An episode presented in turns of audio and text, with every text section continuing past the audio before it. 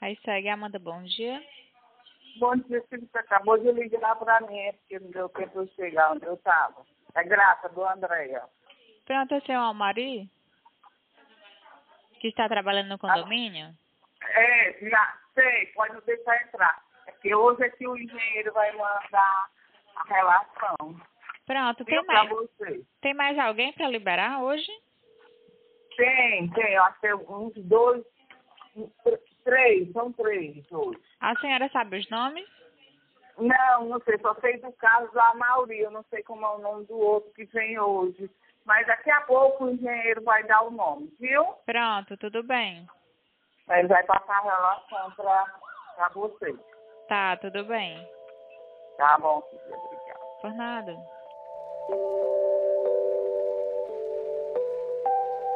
Este é o podcast Reconstrução, Edifício Andréa, uma série especial do Sistema Verdes Mares sobre um ano do desabamento do prédio de sete andares que marcou a história do Ceará. Se você está chegando agora, a gente aconselha a ouvir desde o início. Já relembramos em dois episódios anteriores a história dos sobreviventes, conversamos com familiares de vítimas e remontamos o trabalho de resgate dos bombeiros e voluntários. Eu sou Cadu Freitas, repórter do Sistema Verdes Mares, e neste episódio vamos entender como ocorreu a tragédia e saber como anda a investigação sobre o caso. No início deste episódio, você ouviu um áudio obtido pela Polícia Civil a partir da empresa Raiseg, que trabalha com gestão de portarias de condomínios de forma remota. É graça do Nele, conversam um atendente da empresa e a então síndica do edifício Andréa, a dona Maria das Graças Rodrigues. Ela morreu e foi a última a ser encontrada pelos bombeiros. As atividades que levaram ao desabamento no dia 15 de outubro de 2019 começaram ali. 6h37 da manhã. O primeiro a chegar no número 2405 da rua Tibúrcio Cavalcante é o pedreiro Amauri Pereira de Souza. Ele é um dos contratados pela Alfa Engenharia para realizar o processo de recuperação do edifício Andréa. A síndica autoriza a entrada dele e, em seguida, do engenheiro Carlos Alberto Loz de Oliveira e do proprietário da Alfa Engenharia, Anderson Gonzaga dos Santos. Ele também é engenheiro e foi o responsável pela obra. Portaria Raiseg, meu bom dia. Bom dia, Anderson, da Alfa Engenharia. Estou fazendo serviço aí na, no condomínio. Qual o seu nome? Anderson, Anderson. Só um momento, senhor Anderson. Pronto, tô liberando aí. Se você reparou bem, o Anderson diz que está fazendo um serviço no Andréa. De fato, o processo de recuperação dos pilares já havia começado desde o dia anterior. Precisamente às 13h53, Anderson, Carlos e Amauri começaram a atacar três pilares do prédio. O serviço durou pouco menos de duas horas. No fim daquele dia, eles cobriram um dos pilares com uma fita plástica azul. Você deve ter visto algumas imagens dessas colunas gravadas por moradores. Elas circularam pela internet logo após o desabamento. Entre o fim da tarde do dia 14 e o início da manhã do dia 15, tudo parecia normal. O prédio iria dormir como todos os dias anteriores. A rotina era tão normal que alguns moradores pediram até pizza para o jantar.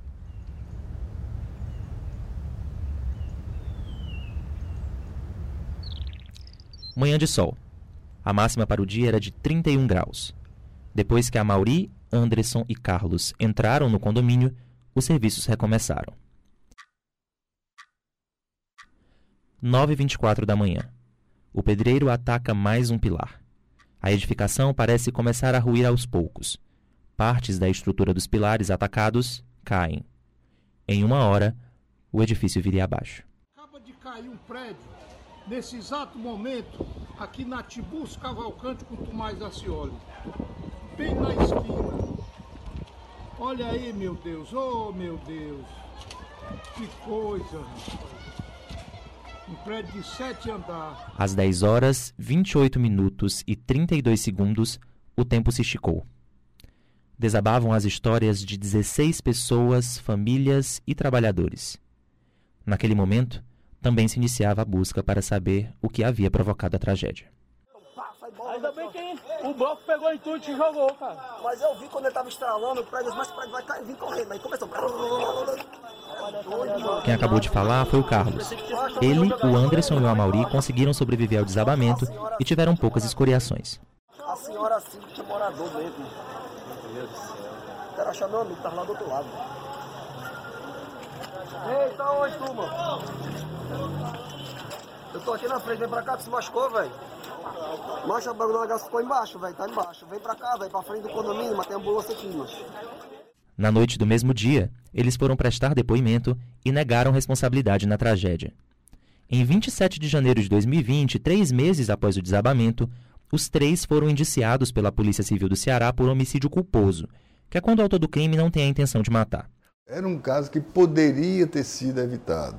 E se tivessem, por exemplo, na hora que estavam fazendo, o, a, quebrando é, a, a, as colunas do edifício, se tivesse as escoras, aquilo ali não tinha, com certeza aquilo ali não tinha acontecido. Esse é o delegado José Monguba Neto, que presidiu o inquérito sobre o desabamento do edifício Andréa. Ele contou para a gente como foi difícil lidar com a investigação. Apesar do tempo que nós temos de delegado, de polícia, é, foi um inquérito que nós fizemos com muita tristeza. A aflição de familiares das vítimas vindo aqui, né, todas aquelas fotografias de pessoas que foram encontradas lá debaixo dos, dos escombros, foi o que não só eu como delegado, mas toda a delegacia é, ficou muito, vamos dizer, usar o termo até traumatizado com esse procedimento. Embora a Polícia Civil tenha entendido que os engenheiros e o pedreiro não tiveram intenção de provocar o desabamento, o Ministério Público do Ceará não concordou com essa visão. Em 5 de março de 2020, a promotora de justiça Ana Cláudia de Moraes protocolou um pedido de declinação de competência. Até aquele momento, o caso do edifício Andréa tramitava na vara criminal, mas a promotora viu culpa por parte dos engenheiros e do pedreiro e enviou parecer à justiça pedindo que o caso fosse julgado pelo Tribunal Popular do Júri. Para a promotora, eles deveriam responder por homicídio com dolo eventual. No direito, isso ocorre quando a pessoa assume o risco de matar. A promotora Ana Cláudia de Moraes falou com a gente sobre essa mudança no processo. A gente passou um mês mais ou menos estudando e a gente viu que os engenheiros e o pedreiro eles não tiveram o cuidado devido quando eles iniciaram a obra. Eles foram fazer descascar né, as, a, os pilares sem os escoramentos. Então, com esse ato, eles assumiram o risco de que aquele desabamento ocorresse. Há uma discussão ainda sobre a real participação do pedreiro no crime. Se ele agiu ou não sob comando dos engenheiros e, claro, se ele deveria ter a mesma condenação. A promotora foi criticada nas redes sociais por concordar com o indiciamento do pedreiro, mas ela mantém a leitura que fez dos autos do processo. Eu acredito que um bom pedreiro ele sabe que não se pode agir da forma como os três agiram. Eu não vou aqui discutir se o engenheiro mandou o pedreiro fazer, se o pedreiro, estava sobre as ordens do engenheiro, se os três estavam juntos, eu não vou entrar nesse mérito. Até porque já declinei da competência. Mas os três agiram de forma, na minha opinião, irresponsável. Em 20 de julho, a 14ª Vara Criminal concordou com a promotora e decidiu que o caso deveria ser enviado à vara do júri. Mas a defesa apresentou outro recurso. Agora é a primeira Câmara Criminal que vai decidir por qual crime os três devem ser julgados. Um ano depois, o processo ainda está na fase inicial, pois não há denúncia do Ministério Público e nem audiência ainda marcada. O Tribunal de Justiça do Ceará mandou nota, dizendo que, abre aspas, os autos estão tendo tramitação regular no Judiciário e que em apenas seis meses já tiveram várias movimentações, obedecendo sempre os prazos processuais e os procedimentos necessários. Fecha aspas. Além disso, o tribunal também afirmou que o seu maior objetivo é, abre aspas, julgar os processos de forma célere e dar resposta rápida ao cidadão. Fecha aspas. Porém, o principal documento das mais de 1.200 páginas do caso é o laudo de exame de local de desabamento. Ele foi elaborado pela Perícia Forense do Ceará e aponta que a obra feita pela Alfa Engenharia foi determinante para a tragédia. Os peritos chegaram a algumas principais conclusões. As técnicas em reformas aplicadas de maneira inadequada prejudicaram a estabilidade da estrutura. A empresa cometeu erro na execução ao não utilizar escoramentos e não apresentar plano de reforma detalhado. A empresa falhou em não seguir os procedimentos mínimos para garantir ou não o colapso ou a evacuação da edificação. Os responsáveis legais do prédio negligenciaram normas técnicas sobre reformas em edificações e procedimentos de manutenções. Observou-se vestígios de manutenções anteriores sem critérios técnicos de planejamento e execução. Além desses pontos, os peritos observaram que o edifício já estava no seu limite. Eles também apontaram que havia uma sobrecarga no prédio que ficou conhecida como o oitavo andar. Essa área a mais não estava prevista no projeto inicial e foi construída lá na década de 80. A questão é que esse peso extra reduziu o coeficiente de segurança do edifício Andréa. Para explicar o que é esse termo, basta pensar no seguinte: Imagine uma cadeira comum em que qualquer pessoa pode se sentar nela. Essa cadeira é sustentada por quatro pés. O coeficiente de segurança é aquele peso máximo que ela está apta a receber. Ele sempre é feito para mais. Por exemplo, se o coeficiente de segurança da cadeira é 120 kg, na verdade, ela suporta um pouco mais que isso. Essa mesma lógica é usada para calcular o índice em edificações. Se tem um peso maior, a estrutura vai começar a ficar danificada. E se você começa a atacar um pilar no prédio ou um dos pés da cadeira, aquele peso vai ajudar a fazer com que tudo caia.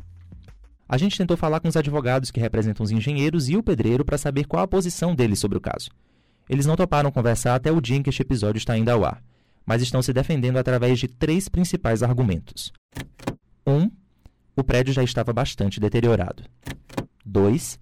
Eles dizem que só souberam nos autos de várias informações, como a existência do oitavo andar e as reformas feitas de maneira equivocada.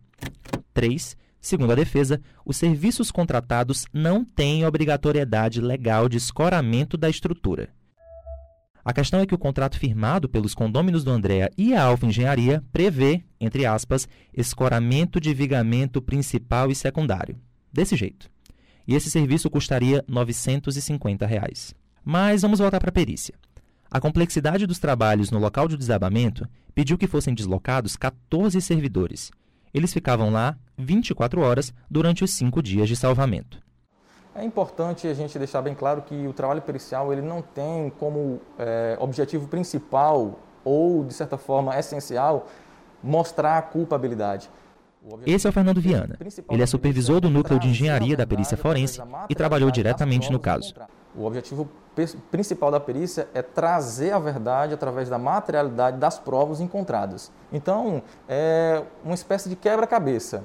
Não é simplesmente através das imagens que foram vinculadas na mídia que a perícia poderia tomar uma conclusão. É necessário, além disso, também fortalecer a hipótese que foi apresentada e, em cima disso, realmente dar subsídios para que a justiça possa, de fato, dar o seu veredito.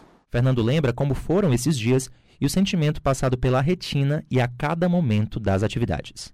Embora não diretamente envolvido com a parte do resgate, mas a gente também trouxe a nossa contribuição, em especial na identificação das vítimas é, do local. Isso também é de suma importância, porque os familiares eles querem realmente saber se aquele ali é um ente querido deles. E também toda aquela situação é, mexeu muito, embora a gente já seja envolvido com a parte de, de morte diretamente ou desastre, mas há sempre, há sempre situações que, que realmente trazem para a gente uma sensibilidade, porque a trás profissional também tem o ser humano. Né? E por trás de todo ser humano tem uma história, especialmente de quem viveu os dias de salvamento entre o contato com as famílias, a tristeza da morte e a felicidade do reencontro. A produção e a reportagem deste episódio são minhas, Cadu Freitas, mas a edição ficou nas mãos da Chase Viana. No próximo e último episódio do Reconstrução Edifício Andréa, vamos nos juntar e conversar com os jornalistas que cobriram os cinco dias de salvamento. O que foi que passou pela cabeça dos repórteres e fotógrafos que viveram a tragédia pelos seus próprios olhos.